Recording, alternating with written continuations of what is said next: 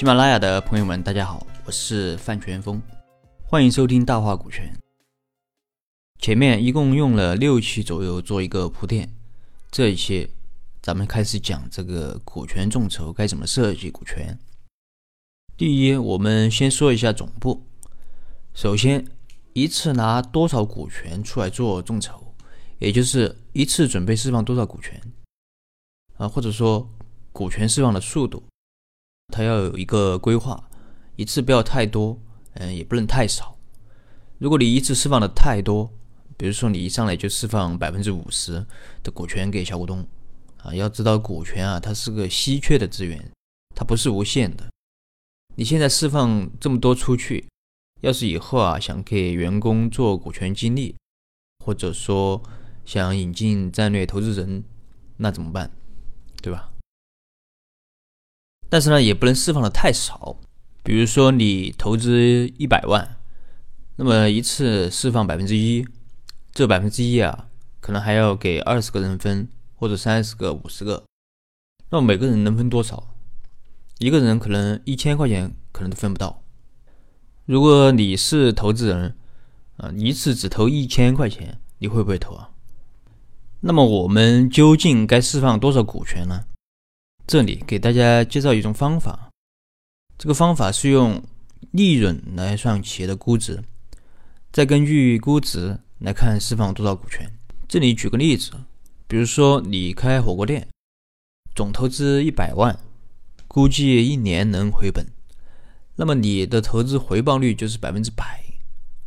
但是在进行股权众筹的时候啊，不建议你按照一百万来算企业的价值。因为你按照一百万来算企业的估值的话，你释放出去百分之二十的股权，也只有二十万，那么这样能容纳的股东是有限的。这里啊，可以先设置一个投资回报率，比如说按照年回报率百分之二十来算估值。因为啊，年回报率百分之二十对于一般的投资人来说，呃，已经算比较高了。当然，你也可以根据具体的情况调整。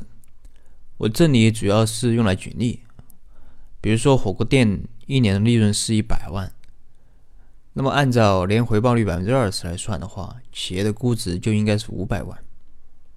这时候你释放百分之二十的股权出去，也就是一百万，这样就能容纳更多的股东。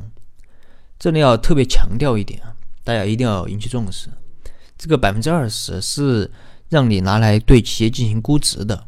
并不是让你给投资人保证收益的。如果你对投资人承诺收益，这可能会涉嫌犯罪。这个我下一期会专门讲。如果说你的企业还没有利润，那么我们只有先预估一个。但如果说你的企业近两年完全不可能盈利啊，那么我就不建议用股权众筹，因为一般股权众筹的这些投资人，他都不是风投，他对风险的承受能力是有限的。同时，因为人多，那么一旦亏损就很容易引起纠纷，所以高风险的项目我不太建议用众筹。这个是关于一次拿多少股权出来的问题。第二，关于众筹人数的问题。关于人数问题，我认为定个范围就可以了。比如说，现在我们已经定好要释放百分之二十的股权，或者说一百万股出去。那么可以根据你当地的一个消费情况，或者说你身边朋友的经济实力，去确定最低购买的股份数。比如说每个人最低购买两万股，然后再定一个最高购买的啊，因为你要众筹嘛，肯定是要人多啊。那么如果你不定个最高的，那可能一个人就把你这一百万股买了，对吧？所以呢，你也要定一个最高购买的股份数，比如说五万股。那么这样就可以算出一个大概的人数范围。这是关于众筹人数的问题。第三是关于持股平台控制权的问题。前面已经提到了，用有限合伙企业做持股平台可能更好。那么持股平台的普通合伙人，也就是 GP，最好由创业团队的成员来担任。这样对于创业团队来说，就能够很好的掌控公司的控制权。第四，如果用代持的方式。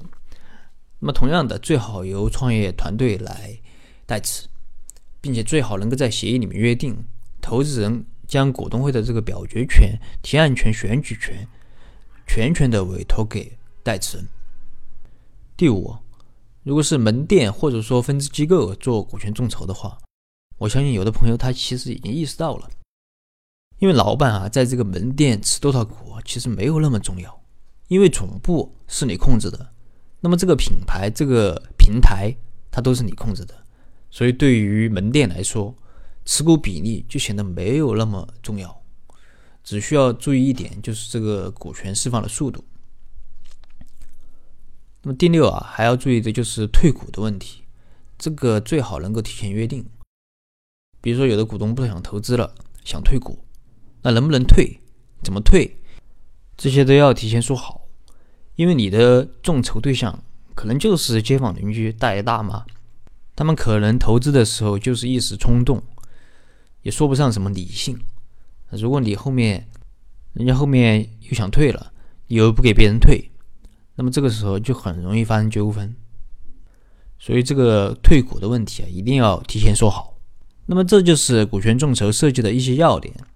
下一期啊，我想和大家分享一下非法集资的问题，这是做股权众筹一个非常需要注意的点，可能很多朋友也很关注这个问题。好了，今天的分享就到这儿，也希望今天的分享对你有所帮助。如果你有疑问，可以给我留言或者添加我的微信，咱们下一期再见。